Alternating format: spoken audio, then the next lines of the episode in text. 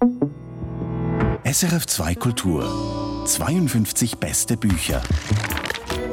An Schicksalskräfte glaubt sie nicht. Wer sich den Zufall nicht denken könne, werde dem Atommüll nicht Herr. So heißt es im Roman Tiefenlager von Anne Tug.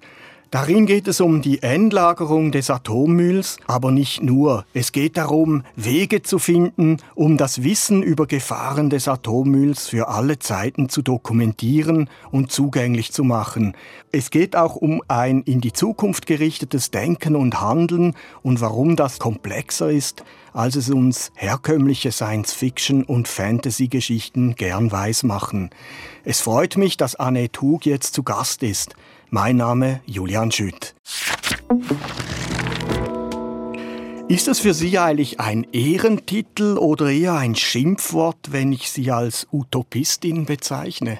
Ja, da muss ich mir, das muss ich mir etwas überlegen. Doch zu denken, dass alles noch gut kommen könnte, das finde ich eigentlich einen Ehrentitel. Und gleichzeitig Schimpfwort vielleicht wenn ich denke, wie übel es ausgegangen ist mit vielen Utopien beim Versuch, sie umzusetzen. Sie richten den Blick in Ihrem neuen Roman Tiefenlager ausdrücklich und ausführlich in die Zukunft, vermeiden es aber schon von Utopien oder auch Dystopien zu reden im Buch. Haben es Utopien in der Schweiz schwer, dass man sie ernst nimmt und vermeidet man deshalb diese Wörter? Ja, für mich ist eine der drei Zukunftsgeschichten, die hier vorkommen als Episoden im Buch, durchaus etwas utopisch. Da wird der Klimawandel gestoppt. Eine sehr viel gerechtere Weltwirtschaft ist da etabliert. Die Waffen werden, glaube ich, die auch Waffen abgeschafft. Werden noch oder? abgeschafft. Die sind verschwunden, ja. Genau, aber das heißt nicht, dass jetzt das allgemeine Glück ausbricht oder dass alle Probleme vorbei sind. Und die Hauptperson, die das erzählt, ist immer noch oft schlaflos, weil sie so viele Sorgen hat und weil es Konflikte gibt und weil, weil sich Interessen entgegenstehen etc. Also mhm. es ist nicht die Utopie im Sinne einer Auflösung aller Spannungen oder als Behebung aller Probleme das halte ich eher für eine gefährliche Vorstellung. Im Anfangszitat haben Sie uns vorgelesen, wer sich den Zufall nicht denken könne, werde dem Atommüll nicht Herr. Muss man sich also alle denkbaren Szenarien ausmalen, um eben möglichst viele, möglichst schreckliche Zufälle dann eliminieren zu können? Ja, mich interessiert schon an diesem Thema, dass hier die Vorstellungskraft etwas sehr Politisches wird. Ich kann mich erinnern, nach, nach Fukushima hat man plötzlich gefragt, ja, wie wäre denn das mit Mühleberg zum Beispiel, wenn das hochgeht? Da müsste man ja Bern evakuieren. Und eine Journalistin, Susan Boos, hat dann recherchiert, wie sehen denn diese Evakuationspläne aus? Und sie hat herausgefunden, es gibt sie nicht. Und da war plötzlich der Vorwurf, ihr wollt euch das nicht vorstellen.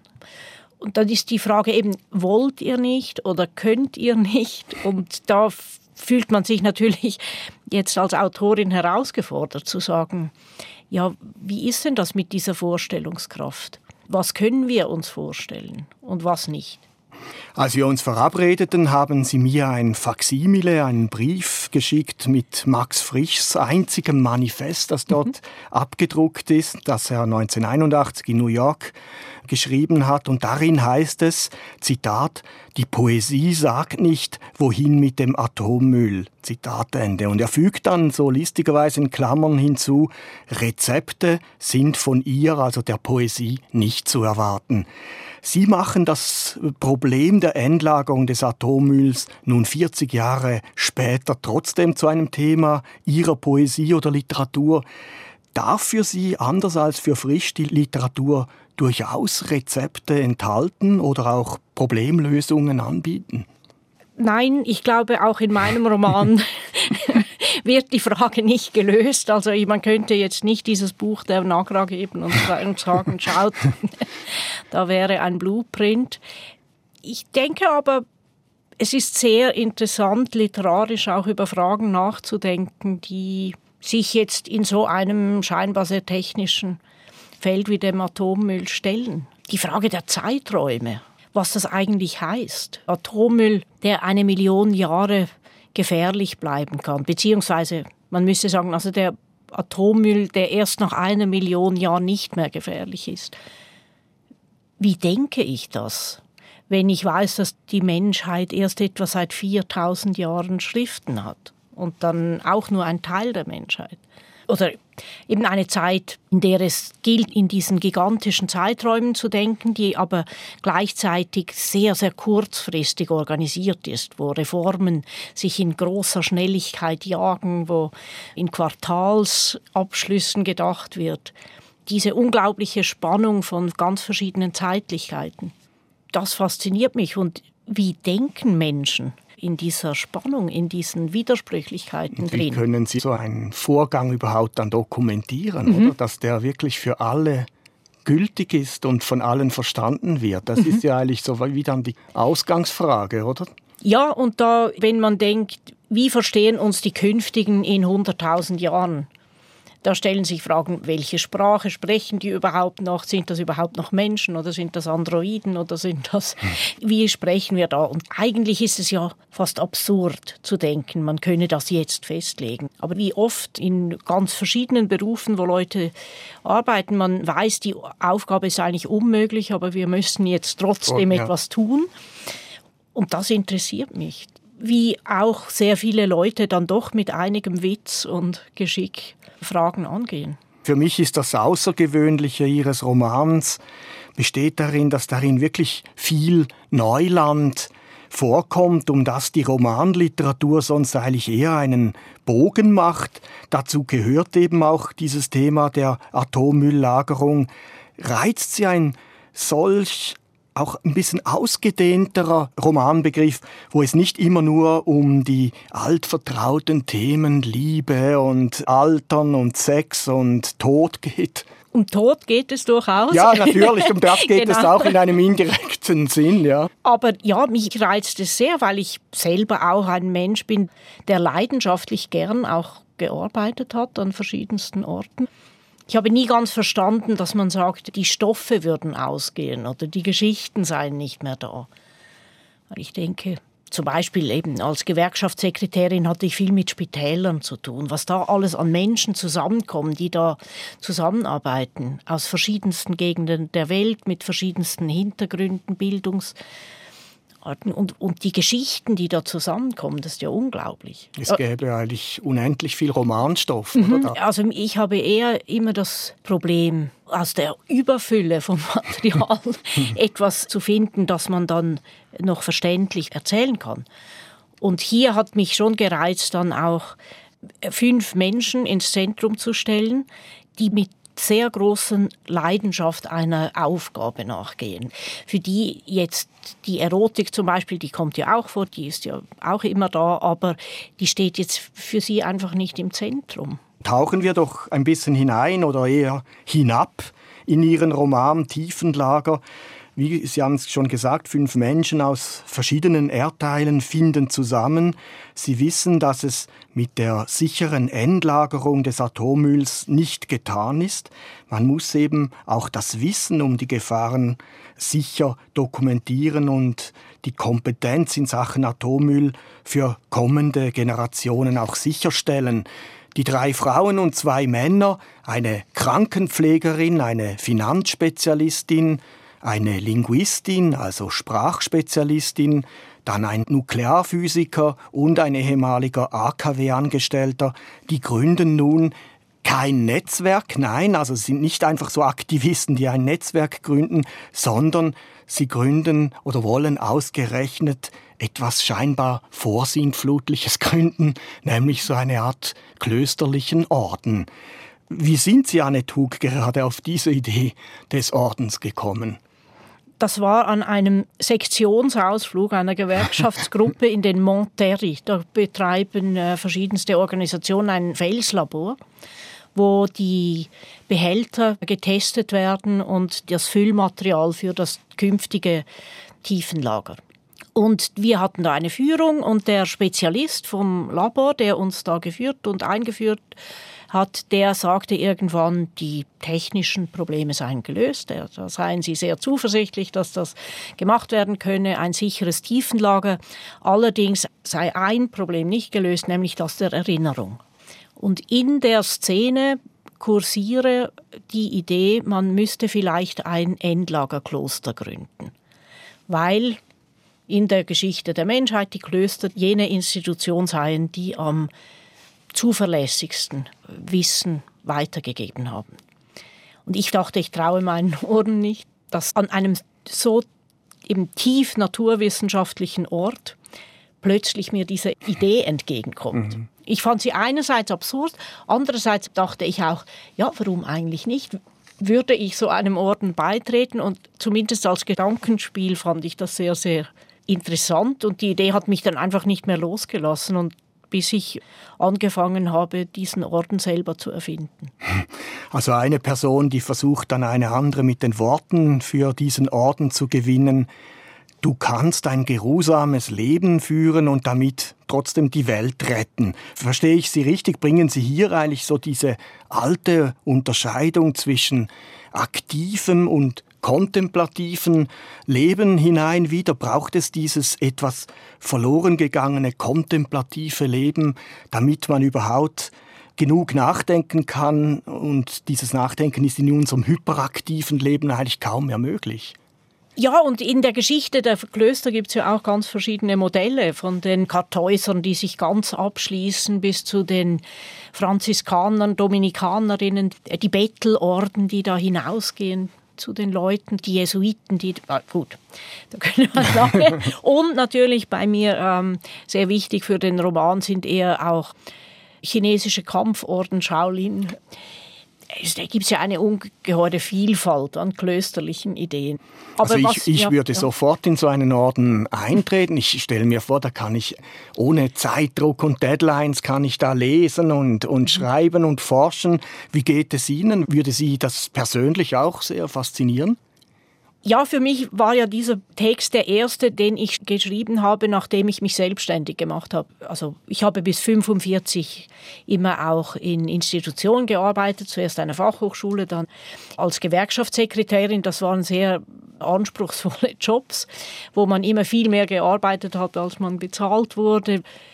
Und aus diesen Institutionen rausgehen war für mich im Prinzip so ein Schritt zu sagen, ich will wieder Zeit haben, um mir etwas in Ruhe zu überlegen. Ich will nicht einfach gejagt werden von, auch von, wie ich es erlebe, sehr manchmal fast panischen Forderungen. Wir müssen jetzt alles neu machen, wir müssen das anpassen, sonst gehen wir unter.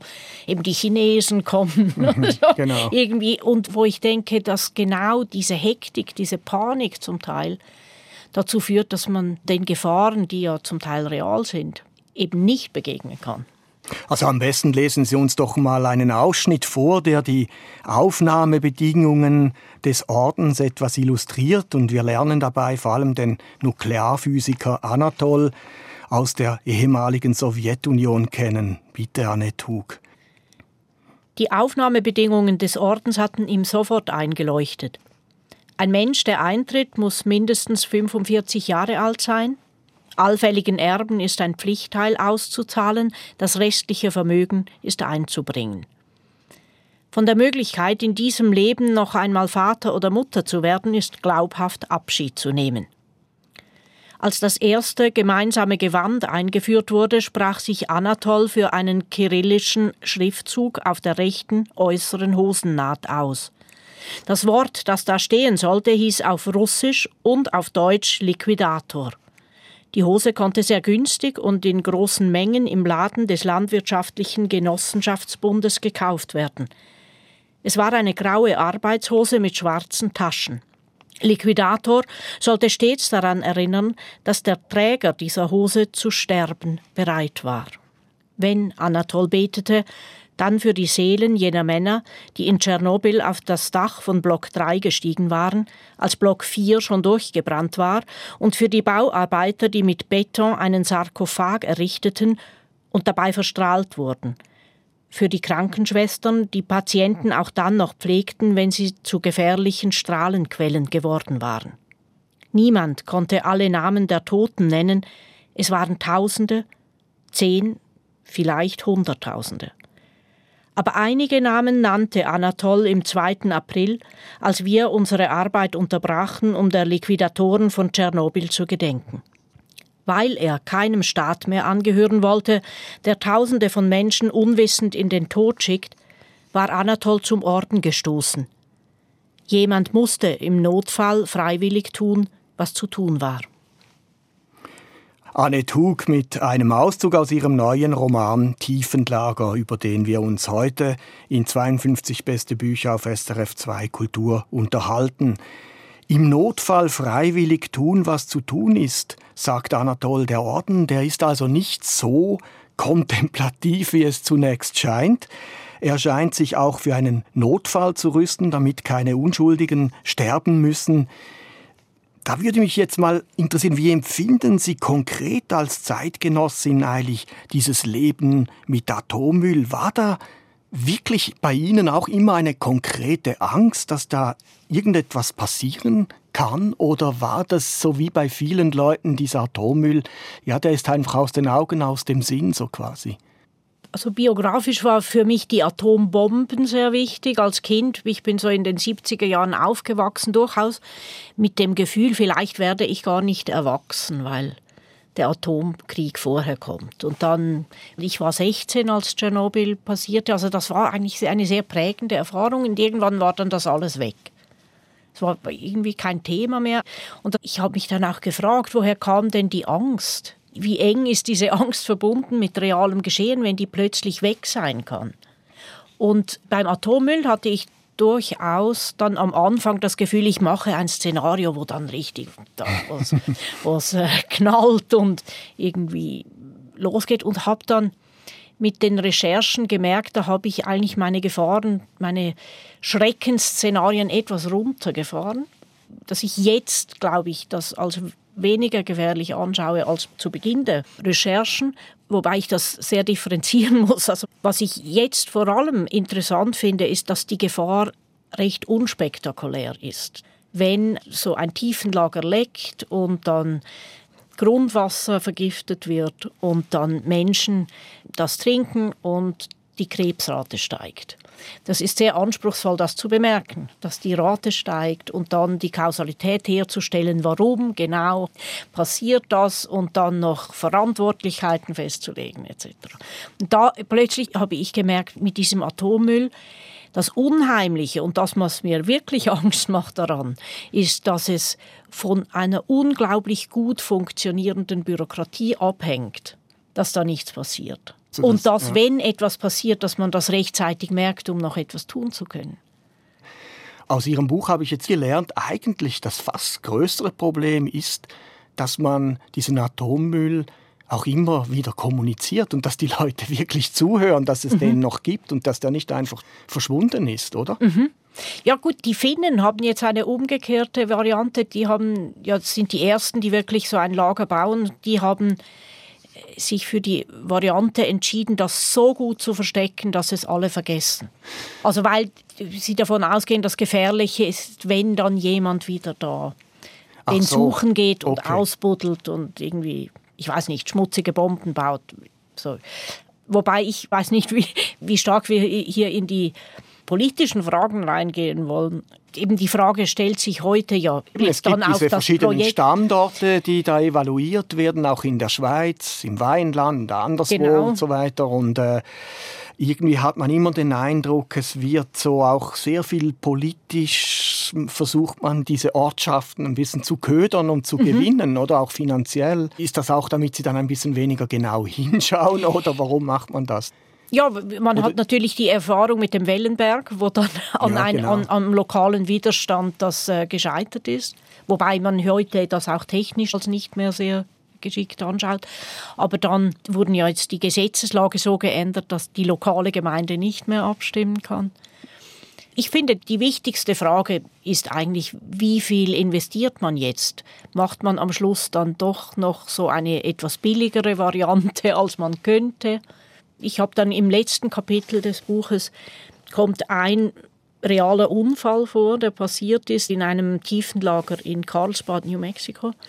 Und da ist interessant, dass es sogenanntes menschliches Versagen war, wie in Tschernobyl zum Teil auch. Die meisten Unfälle sind ja gar nicht einfach technische Unfälle, sondern menschlichen eine Mensch Verkettung unglücklicher menschlicher Versagen. Ja, oder? und eben in diesem konkreten Beispiel war es eine Reform, wo man sagte, alles muss schneller gehen, alles muss billiger werden und Einwände von Leuten, die etwas von der Sache verstehen, schiebt man beiseite, sagt, das sind die Bedenkenträger. Mhm. und dann das fand ich eigentlich die interessanteste Gefahr oder auch die wahrscheinlichste. Dass man zwar wissen würde, wie man es macht, aber man sagt dann, ja, es muss jetzt nicht ein Porsche sein. Oder da, da, hat man ja auch in den letzten 20 Jahren bei Reformen in Organisationen, alle, die das erlebt haben, haben eine ganze Liste von solchen Sätzen. Machen Sie mal eine Nice to have, Must have Liste oder so. Und okay, dann ja. schwupp ist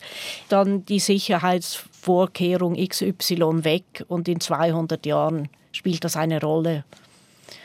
Und ja. wer kann das überhaupt noch zusammendenken, diese zwei Dinge? Sie haben vorher diese finnische Variante erwähnt, das finde ich sehr spannend, also dass man das einfach so zwar sicher, aber doch so verbuddelt, dass niemand mehr weiß, wo das dann ist. Sie wählen aber eigentlich einen konträren Weg mit dem Orden. Also Sie finden, oder dieser Orden findet doch, man muss eben genau das wissen, wo das ist und wie das lagert und wo da mögliche Gefahren sind. Das muss man völlig narrensicher kommunizieren können. Also Sie glauben eher an diese nicht finnische Variante? Ich könnte es Ihnen nicht mal 100% sagen. Ich finde das finnische Modell auch bedenkenswert. Aber hier schon ist der Orden, der ja eben den Vorteil hat, dass er das Wissen nicht einfach festhält, sondern es auch aktualisieren kann. Die können immer wieder neu darüber nachdenken. Und hier für mich natürlich vor allem wichtig, die können immer neue Sprachen finden. Weil wenn man überlegt, wie hat Deutsch geklungen vor tausend Jahren. Das würden die meisten Leute gar nicht verstehen. Das heißt, bei Chinesisch, das hier im Buch auch eine Rolle spielt, ist das etwas anders. Da ist das Zeichensystem doch sehr ähnlich geblieben. Das hat mich natürlich fasziniert, auch eben beim Schreiben. Wie gehe ich damit um, dass die Sprache sich so verändert und dass sich äh, auch ändert, welche Sprache wo gesprochen wird, wie sich diese Sprachen gegenseitig beeinflussen. Aber auch der Orden ändert sich ja, die Zusammensetzung ändert sich, es müssen ja dann auch mehr Leute da hinein, damit die Chemie stimmt da im Orden, das ist immer schwieriger und es ist auch schwierig, so diese zwischenmenschlichen Beziehungen irgendwie zu regeln. Was darf man, was darf man nicht? Ich möchte Sie bitten, doch uns noch einen kurzen zweiten Abschnitt zu diesen Regeln des Ordens vorzulesen. Dass die Regeln des Ordens eine Schwangerschaft verboten, war klar. Ob auch Sex verboten sei, wollte Selin nicht fragen. Sie hätte sonst nachhaken müssen. Was gilt die zärtliche Anhänglichkeit an einen Bruder? Darf man jemanden anhimmeln? Gilt es als erotisch oder platonisch, wenn sich jemand verliebt, oder besser, spielt das eine Rolle? Kommt das überhaupt zur Sprache? Auf solche Fragen hätte im ersten Jahr noch niemand eine Antwort gewusst. Ganz selbstverständlich bezog jeder ein eigenes Zimmer, die Idee eines gemeinsamen Schlafsaals wurde kein einziges Mal erörtert um das peinliche Schlangestehen vor dem Badezimmer mit einem Frottetuch um die Hüfte oder um Hüfte und Busen zu beenden, baute Kurt im ehemaligen Kuhstall zusätzliche Duschen und Toiletten ein. Die Abflüsse waren schon vorhanden. Vielen Dank, Annette Hug. Eignen sich also nur Leute für den Orden, die mit dem allzu irdischen schon ein bisschen abgeschlossen haben? Gut, hier sind sicher fünf Leute, die schon mal gescheitert sind in irgendeiner Art, die das aber nicht unbedingt entmutigt. Die finden gut, probieren wir doch noch mal was anderes. Also gescheitert. Sie haben einfach schon ein Leben hinter sich, ja, in dem Sie dann irgendwo vielleicht auch ein bisschen zermürbt wurden und Sie waren dann offen für eine neue Aufgabe. Ja, Sie haben recht. Scheitern ist vielleicht nicht das richtige Wort. Sie haben et sich etwas vorgenommen und es ist dann anders gekommen. Sie wollen sich jetzt auch noch nicht quasi zum alten Eisen setzen. Vielleicht müsste man sagen, sie wollen sich noch nicht zur Ruhe setzen. Sie denken, ich habe eigentlich wahrscheinlich noch die Hälfte meines Lebens vor mir, da kann ich noch viel tun. Sehen sich aber auch nicht mehr jetzt als die, die noch mal irgendwie eine neue Bewegung, also sagen wir, lostreten müssen. Die denken, wir haben schon auch vielleicht die Aufgabe, mal noch den Müll anzuschauen, den unsere Generation auch angerichtet hat. Und damit etwas anzufangen. Sie sehen sich wirklich so als Müllfrauen und Müllmänner, die das jetzt mal wegräumen wollen, ja. Mhm. So eine weitere Besonderheit Ihres Romans ist, dass Sie mit wirklich viel Leidenschaft und Fachwissen organisatorische Abläufe schildern. Also wie man überhaupt so einen Orden aufbaut und managt, wie der zusammenkommt. Ihr Roman ist für mich weniger so ein Zeugnis jetzt über einzelne Individuen, auch wenn Individuen geschildert werden, aber mir scheint, es gehe eher so ein bisschen um einen kollektiven Prozess, auch mit so Gruppendynamiken. Sie haben, wie vorher schon erwähnt, als Gewerkschaftssekretärin auch gearbeitet. Geht es Ihnen im Roman darum, nicht immer nur so diese altvertrauten individuellen Befindlichkeiten von Individuen zu zeigen, sondern für die Literatur auch ja, wie soll man das sagen, ein kollektives Engagement zu entdecken und zu beschreiben? Ja, unbedingt. Ein vielstimmiges Denken interessiert mich sehr. Also ein Denken, das auch zwischen Leuten stattfindet, wo auch geantwortet wird. Und der Orden hat klassische Bücher, auf die er sich bezieht. Und eines davon ist äh, Irmtraut Morgners Werk. Und die liebe ich einfach heiß und innig. Ihren Roman zum Beispiel Trobadora Beatrix nach Zeugnissen ihrer Spielfrau Laura. Das ist auch so ein Roman, der spielt eigentlich im Zusammenspiel ganz verschiedener Figuren in verschiedenen Zeiten, die sich immer reinreden, die darüber diskutieren, was jetzt passieren soll. Das gefällt mir sehr.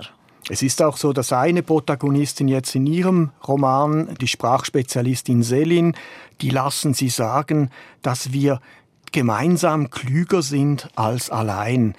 Sind Sie also auch selber als Autorin ein eher, ja, ich sag's jetzt bisschen zugespitzt kollektiver Typ, der sich lieber und leicht mit anderen umgibt, statt jetzt eigenbrötlerisch nur jedes Problem selber am eigenen Schreibtisch lösen zu wollen? Sowohl als auch, weil, weil ich meine, also wie soll ich sagen, theoretisch bin ich sehr, sage ich jetzt mit Hannah Arendt, von der Idee überzeugt, dass Freiheit im Handeln mit anderen entsteht. Und praktisch weiß ich, wie wahnsinnig mühsam das oft ist und wie man sich aufregt und wie man dann doch nie das machen kann, was man eigentlich hätte tun wollen. Und vielleicht ist das etwas Paradoxes, dann so einen Roman zu schreiben über eine Gruppe, weil da kann ich zwar dieses Kollektiv feiern und auch eben die ganzen Leidenschaften darin durchaus genießen, aber real bin ich genau eigenbrötlerisch allein an meinem Tisch und schreibe das auf, so wie ich es haben will. 52 beste Bücher auf SRF 2 Kultur. Wir reden heute über den Roman Tiefenlager der Autorin Annette Hug. Was ihrem Roman eine weitere Dimension verleiht, sind zum einen diese Tiefenbohrungen in einzelne Lebensläufe der Mitglieder und zum anderen sind es eigentlich in die Zukunft gerichtete Tiefenbohrungen, in dem die Ordensmitglieder einander auch Zukunftsszenarien erzählen, die manchmal sehr Science-Fiction-mäßig daherkommen, indem die Ordensmitglieder plötzlich mit Waffengewalt einer feindlichen Organisation gegenüberstehen oder die Staatenwelt ist vor die Hunde gegangen und es gibt wechselnde, marodierende Armeen, die allen ihre Weltherrschaft und auch ihre eigene Kommunikation aufdrängen und aufzwingen wollen. Da ist dann vor allem eben diese Schrift- und Sprachgelehrte Selin gefragt. Ihre Aufgabe ist es, so eine Art überzeitlich und möglichst weltumspannende Sprache zu finden, damit alle Generationen irgendwie um die Gefahr des Atommülls wissen. Lässt sich das überhaupt realisieren? Ich wüsste nicht genau wie. Ich meine, verschiedene Möglichkeiten werden da angedacht. Eine Sprache, die mir selber sehr lieb ist, ist Tagalog, die Grundlage der philippinischen Nationalsprache Filipino. Das ist ein, ein bisschen ein Rätsel, weil das ist eine sehr wenig institutionalisierte Sprache, die aber zum Beispiel sehr viel länger konstant geblieben ist als Deutsch. Und es ist eine Sprache, die wahnsinnig gut andere Sprachen aufessen kann, sie neu verdauen, damit neue Sachen, neue spielerische Möglichkeiten entwickeln. Das ist eine Variante, zum Beispiel zu sagen, wir müssen die Spielanleitung verstehen, wie verschiedene Sprachen neue kreolische Sprachen bilden, wie das funktioniert. Und da gibt es ja durchaus Linguistinnen und Linguisten, die da Ideen haben. Die andere Idee, die mich sehr fasziniert, geht vielleicht, könnte man sagen, auf Walter Benjamin zurück, die fast schon theologische Idee, es gäbe so etwas wie eine Ursprache, in die man mit der Übersetzung ein bisschen hineinreicht, die wir aber nicht denken können. Also das ist eine alle Menschen verbindende Urgrammatik, die wir mhm. irgendwie gespeichert haben, die wir aber nicht aufschreiben können, die auch niemand definieren kann. Aber wenn man sehr andere Sprachen lernt, wie eben jetzt Tagalog oder Chinesisch, dann merkt man ja doch, das ist total anders, aber ich kann es gut verstehen. Ich kann mich da eigentlich hineindenken. Ich kann auch Sprachspiele sehr schnell begreifen. Es gibt so eine Art Witze, über die man lachen kann, auch wenn man aus einer völlig anderen Welt kommt. Und da blitzt für mich oft so eine Hoffnung auf oder so ein Grundgefühl, doch, es gibt etwas sehr Verbindendes zwischen allen Menschen. Aber ich könnte jetzt das nicht positiv definieren. Sie haben die philippinische Sprache erwähnt. Sie haben dort studiert, also Geschichte studiert und Sie haben ja auch einen Roman geschrieben, Wilhelm Tell in Manila, der auf den Philippinen oder von den Philippinen auch handelt. Was reizt Sie an dieser Kultur? Gut, ich bin da mit 21 Jahren hingeraten, eigentlich über Verbindungen der Friedensbewegung. Ich habe da an einer Konferenz teilgenommen und bin hängen geblieben. Man konnte dort schon Women's Studies studieren, im Unterschied zu hier. Dann bin ich drei Jahre geblieben und habe mein Studium dort abgeschlossen. Und für mich war das einfach eine völlig andere Welt. Damals hätte man gesagt, Drittweltmetropole mit etwa über 10 Millionen Einwohnerinnen oder Einwohnern. Das war eine, für mich eine Art Eintauchen in die Realität irgendwo. Als ich zurückkam, hatte ich oft das Gefühl, hier lebe ich ein bisschen im Bilderbuch. Oder so in einer sehr, sehr behüteten Realität. Und dass ich für mich das Gefühl hatte, um die Welt zu verstehen, um es etwas groß zu sagen oder um etwas zu verstehen, wie Dinge sich verändern in der Welt, ist es sehr, sehr wichtig, auch diese Perspektive beizubehalten. Also Freundschaften zu pflegen, auch die Literatur dort zu verfolgen, die intellektuellen Diskussionen, die in den Philippinen stattfinden. Das hat mich sehr geprägt und ist für mich enorm bereichernd in meinem Nachdenken über auch was in Europa passiert. Eine der Hauptpersonen in ihrem neuen Roman, auch Tiefenlager, ist die Krankenpflegerin Betty und sie kommt eigentlich von Manila, bleibt allerdings dann nicht in Manila, sondern sie zieht dann weiter nach Hongkong. Und auch da in Hongkong haben sie, Annette Hug, einmal gelebt. Was hat sie daran gereizt, auch diese Stadt dann noch jetzt in ihren neuen Roman einzubinden? Mhm. Ja, in Hongkong habe ich vier Wochen recherchiert. Da konnte ich ein Stipendium dafür kriegen. In Hongkong leben etwa 150.000 Filipinas und nochmal so viele Frauen aus Indonesien als Hausangestellte. Und ein großer Teil machen Altenpflege für pflegebedürftige ältere Menschen das in Familien. Das macht auch diese Betty dann im Roman, ja. Genau, und die haben ganz spezielle Lebensbedingungen. Der Mindestlohn für diese Hilfstätigkeiten ist die Hälfte des normalen Hongkonger Mindestlohns. Das heißt, sie haben Jahresbewilligungen. Das heißt, es ist eine Art perpetuiertes Saisonniersystem, könnte mhm. man sagen, das sich Hongkong leistet. Dafür gibt es sehr wenige Daycare-Centers oder Altersheime. Und das, was mich aber vor allem fasziniert hat, ist einfach, ich war einmal auf einer Zwischenlandung in Hongkong und dann ein Freund hat mich dahin geführt im Zentrum von Hongkong, wo am Sonntag die Hausangestellten campieren quasi, weil die haben dann frei, das setzt die Regierung durch, am Sonntag müssen sie frei haben, aber sie haben keine Räume, um sich aufzuhalten darin. Vor allem, wenn sie auch Gäste empfangen wollen, können sie die nirgendwo empfangen. Das heißt, sie bauen dann aus Kartonzelten verschiedene Sachen, so provisorische kleine Zimmer auf der Straße, auf den Trottoirs, mhm. in den Unterführungen, wo sie einander auch gegenseitig besuchen können. Das ist eine unglaubliche Szenerie, die einerseits etwas Trostloses hat und gleichzeitig eine unglaubliche Kraft, weil die Frauen sagen, gut, hier sind wir, hier bauen wir unsere Zimmer für den Sonntag und, und es ist eigentlich oft auch eine sehr gute Stimmung, wie ich dann äh, durchaus erfahren habe, als ich eben diese Wochen in Hongkong verbracht habe, mit dem Ziel, mit möglichst vielen Hausangestellten sprechen zu können. Das klingt jetzt aber doch noch so, so habe ich auch Ihren Roman gelesen, dass eigentlich dieses Hongkong, eine Art Zweiklassengesellschaft, die hier auch mhm. festgeschrieben oder festgelegt wird mit diesen Hausangestellten aus Indonesien, diesen Frauen. Aber es ist eine relativ offene Stadt noch, die Sie beschreiben. Wenn man jetzt aber so in der letzten Zeit irgendwie Zeitungen liest, hat man den Eindruck, dieses Hongkong ist im Augenblick im Schnellzugtempo daran, so unter politische Einflussnahme Chinas zu geraten. Wie nehmen Sie das wahr? Ja, furchtbar. Also ich habe das Buch fertig geschrieben vor jetzt eineinhalb Jahren und seither ist es ja einfach den Bach runter. Mit einer ungeheuren systematischen Durchsetzungskraft sind jetzt die zivilen und politischen Rechte in Hongkong eigentlich geschleift worden. Der Roman fängt an mit einem glücklichen Zufall hatte alles begonnen. Hongkong war der perfekte Ort dafür, denn dort kreuzten sich viele Wege. Es war ein Kommen und Gehen aus allen Richtungen. Ich bin jetzt sehr, sehr froh, ist das im imperfekt oder sogar plusquamperfekt geschrieben. Weil, ähm, Eben heute könnten ja, Sie das nicht mehr so.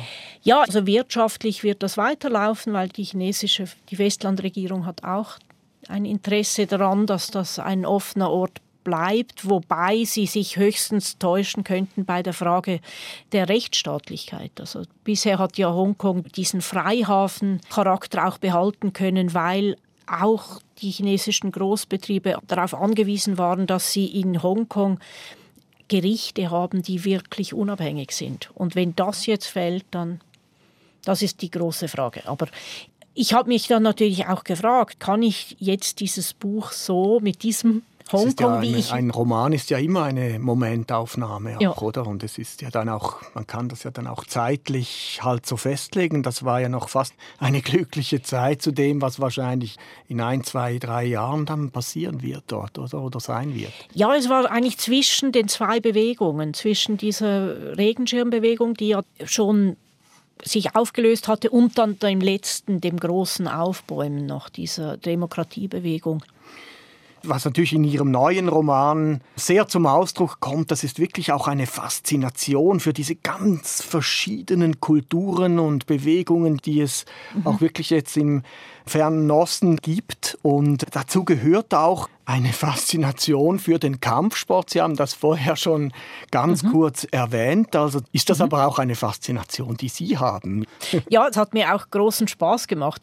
Als ich in Shanghai war, wurde ich eingeladen, einen Abend zu gestalten in einem Shopping Mall. Die wollten etwas machen zur Schweizer Literatur. Und erst als mir eine Freundin dann die chinesische Ausschreibung zurück auf Deutsch übersetzt hat, hatte ich gemerkt, unter Schweizer Literatur verstehen sie Hermann Hesse.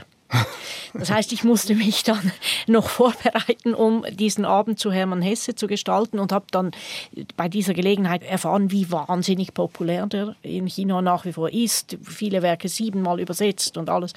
Und dann hatten wir diese Diskussion, wo ich gemerkt habe, der Moderator, für den war Hermann Hesse der prototypische Einsiedler, auch der, der aussteigt und der Mönch eigentlich. Der Mönch ja. eigentlich. Also auch die, in dieser chinesischen Tradition, wo eigentlich immer die, die wirklich spannenden Autoren sind, die, die aus dem Staatsdienst entlassen werden oder verbannt in die Provinz, wo sie dann die guten Bücher schreiben, wo sie auch überhaupt oppositionell sein können. Und ich habe gemerkt, dass eben diese Tradition, die es ja in Europa auch sehr gibt, für die Hesse auch steht, diese diese Sehnsucht nach dem kontemplativen Leben, das man dann im Osten, in China oder in Indien äh, verwirklicht sieht. In diese Tradition fand ich es sehr schön, eigentlich die trashigste Variante davon einzuführen, nämlich diese Kung-Fu-Filme.